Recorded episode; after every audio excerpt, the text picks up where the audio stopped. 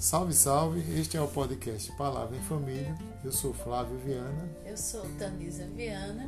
E estamos aqui muito alegres de poder estar interagindo com você né, e também celebrando um ano desse podcast, Tanisa. E este podcast de hoje é, é o podcast número 14. E tem um tema bem interessante, né? Mas antes eu quero divulgar, Tanisa, um, trabalho, né? mais um trabalho, né? mais um mais uma ponte né? que você pode pode acessar aí a web rádio Palavra em Família, que foi lançada mês passado e já tem inclusive o aplicativo, o aplicativo da Apple é para os telefones iPhone e também para os telefones que, que tem um programa Android. E você pode baixar aí né, na sua app Store e, e escutar a web rádio Palavra em Família. Então tá dado o recado aí. Né? Você pode escutar a web rádio na sua caminhada matinal, no seu trabalho, né?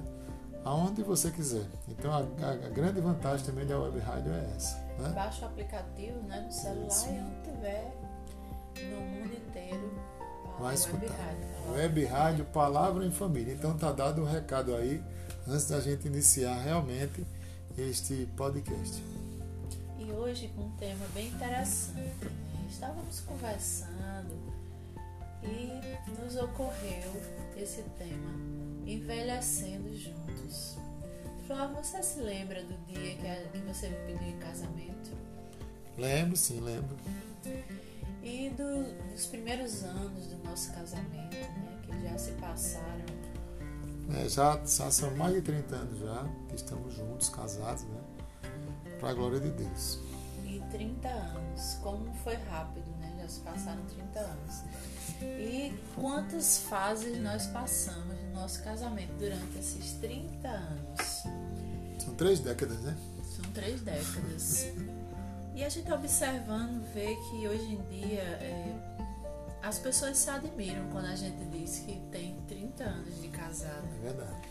Se admiram porque muitas vezes os casamentos não conseguem chegar a uma longevidade. Né? As estatísticas são, são tristes, né? Infelizmente, as estatísticas mostram. As pessoas até da, até da idade mais avançada, né? de 60, 70 anos de idade, estão, estão se divorciando. Isso é um índice altíssimo. E a gente se preocupa com isso, né? Porque Qualquer coisa que foge da vontade de Deus gera dor e sofrimento nos corações. Até porque lá na palavra, né, Thaís, tem lá em Mateus 19,6, portanto, o que Deus uniu, ninguém separa. Né?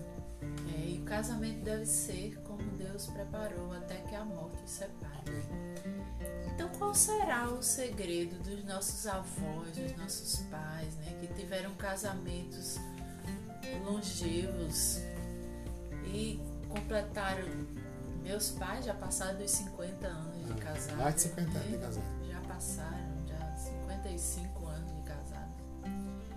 E os avós que a gente vê, né, que envelheceram juntos e só a morte separou. O mas... sangue dava na canela, mas acaba não separando. E eu fico pensando, né, Flávio, qual será o segredo desses casamentos que duram até que a morte separe? Quando a gente vê, a gente observa que o casamento é a família, ela é um projeto de Deus, foi Deus que criou. Então é Deus quem pode sustentar a família.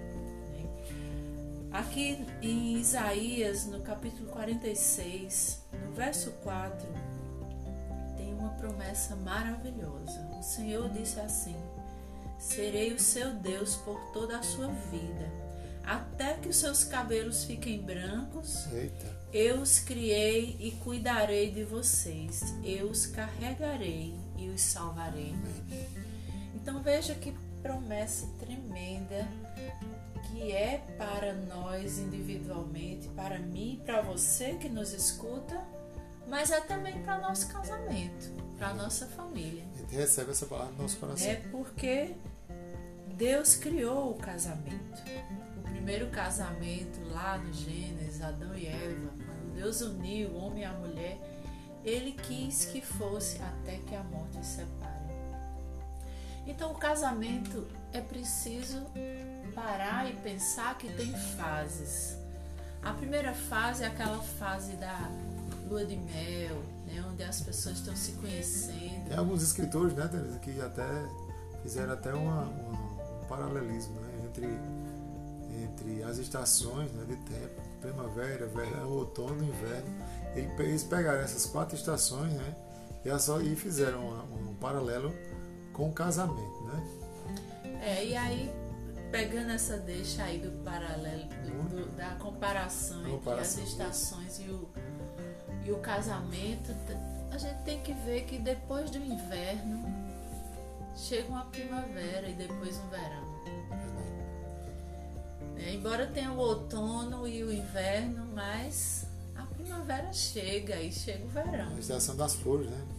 É, então, o casamento, na verdade, são fases. E a gente observando e meditando sobre esse, esse, essa longevidade e como, de, tentando descobrir o segredo dos nossos pais de terem chegado tão longe, a gente vê que, entre outras coisas, no meio do caminho, eles procuraram curar as feridas.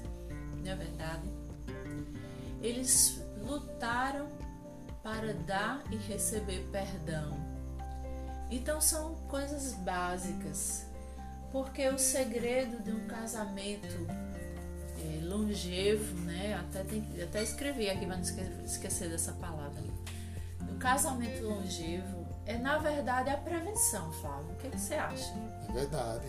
A gente, o casamento ele é como um jardim, né? Inclusive a gente já deve ter falado em alguma palestra, em alguma, alguma, algum locais que a gente já foi. Né? A gente pode falar que o casamento ele é como um jardim também. Ele é um jardim. E a gente precisa estar sempre tirando as ervas daninhas, né? Que porventura sujam, né? Ressentimento, falta de diálogo, né? E outras coisas mais. Né? E realmente precisa estar sempre cuidando do jardim. E o jardim é o casamento, né? É a família, né? É verdade. E, é, e o preço de um bom casamento é a eterna vigilância. Então, regar o jardim é preciso um olhar maduro para o casamento, para entender as mudanças que a gente está passando. É Porque não é possível que a gente continue sendo a mesma pessoa não, né? No decorrer de 30 a, anos. A vida é muito dinâmica, né? A parte física, né, ela vai mudando, né? A própria estrutura física do homem, ela vai mudando, da mulher, né? É, a própria também a maturidade vai chegando, né? a forma de se conversar, a forma de enxergar o outro, né? Então, então assim, eu posso, a gente pode dizer que o casamento é algo muito dinâmico, né? né? Que com o passar dos anos vão vindo outros desafios, né? Vindo outros desafios. Então é uma grande aventura, né? É uma grande aventura. vão vindo outros desafios, né? E a transformação vai acontecendo no corpo, na mente. E também vai acontecendo no casamento. E muitas vezes a gente vê casais desatentos a essas mudanças do casamento. Outra coisa muito importante é não ficar jogando os problemas para debaixo do tapete, né? Ter a coragem Exatamente, de enfrentá-los. Ter a coragem de enfrentar as diferenças, os problemas. Mas fazer isso com maturidade. E com clareza, né? E transparência, né? Com clareza, acho que é muito importante. transparência. Né? Um relacionamento transparente, um relacionamento onde, onde se procura ouvir mais o outro, onde se procura mais observar mais o outro com cuidado, né? A forma como o outro está pensando, a forma.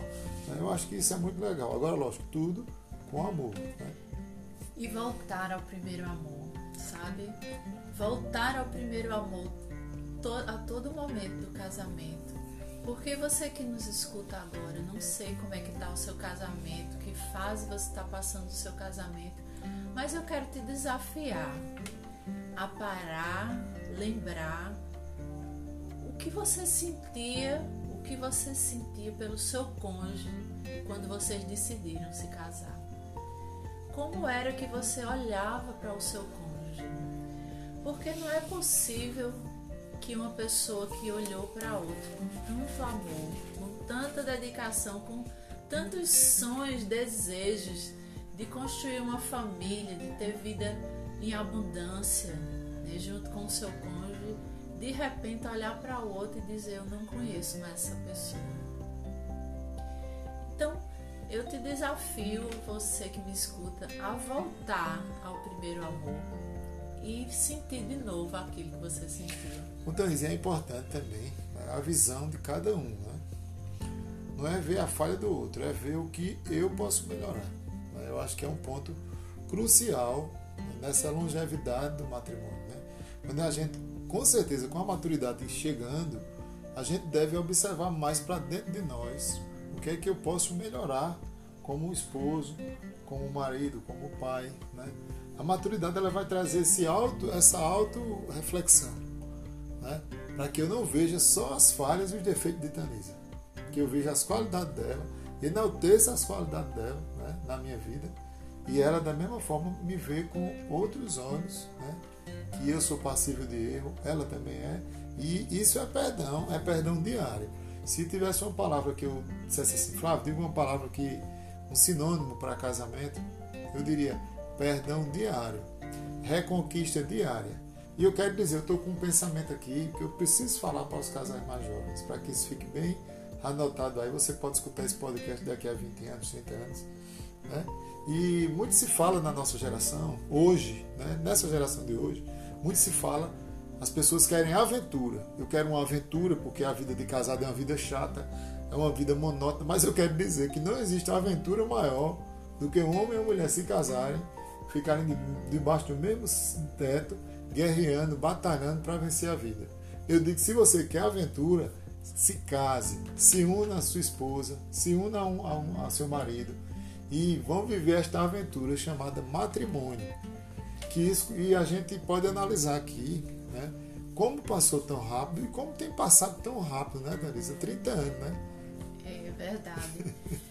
Mas com Deus, Ele pode fazer o que a gente não pode fazer. Né? Com certeza. A palavra de Deus nos ensina, nos garante, está lá em 2 Coríntios, no capítulo 4, verso 16, que diz assim: Por isso não desanimamos, embora exteriormente estejamos a desgastar-nos, interiormente estamos sendo renovados dia após dia. E a vida vai passar, e aí muitos casais cometem um grande erro nesse processo de dedicar-se de uma maneira única aos filhos, dedicar-se de uma maneira exagerada aos filhos e esquecer do cônjuge. Porque a dedicação aos filhos é necessária, é importante e será eternamente, né? É até que a morte se né, separe né, também. Essencial. Até que a morte nos separe. Não importa os filhos casam, têm suas famílias, seus filhos, mas os pais continuam com cuidado né, com os filhos e cuidando. Mas não pode esquecer de cuidar do cônjuge, porque afinal um dia os filhos vão embora. Vão bater asa, né? Um dia os filhos vão ter suas próprias famílias, vão ter suas próprias histórias, vão construir suas histórias. E aí é onde vem a colheita do tempo que o casal cultivou o seu jardim e se o seu jardim estiver bem regado. Uma frondosa, né?